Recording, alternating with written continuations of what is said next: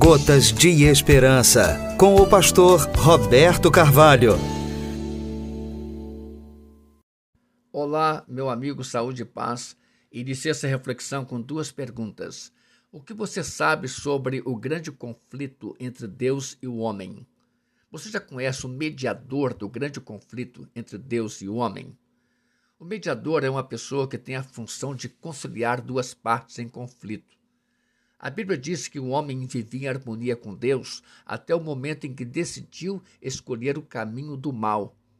A partir daí surgiu o maior dos conflitos, ou o grande conflito, que fez com que o homem perdesse a condição de viver em harmonia com Deus.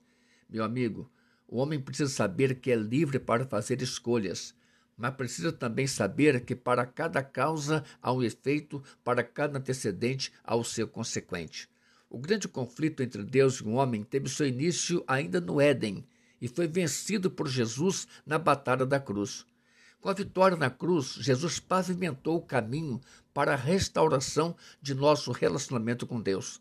A Bíblia diz na primeira carta de Paulo a Timóteo, capítulo 2, verso 5, assim: Porque há um só Deus e um só mediador entre Deus e o homem, Jesus Cristo, homem. É isso mesmo. O plano de Deus para acabar com o grande conflito consistiu em vir pessoalmente habitar conosco em um corpo semelhante ao nosso e batalhar por nós a batalha contra o mal. O inimigo tentou desviar Jesus da cruz. O inimigo perdeu a batalha e voltou então o seu foco 100% para o homem. Com enganos e seduções, com as alegorias do mundo, o inimigo faz de tudo para desviar o homem do caminho da cruz.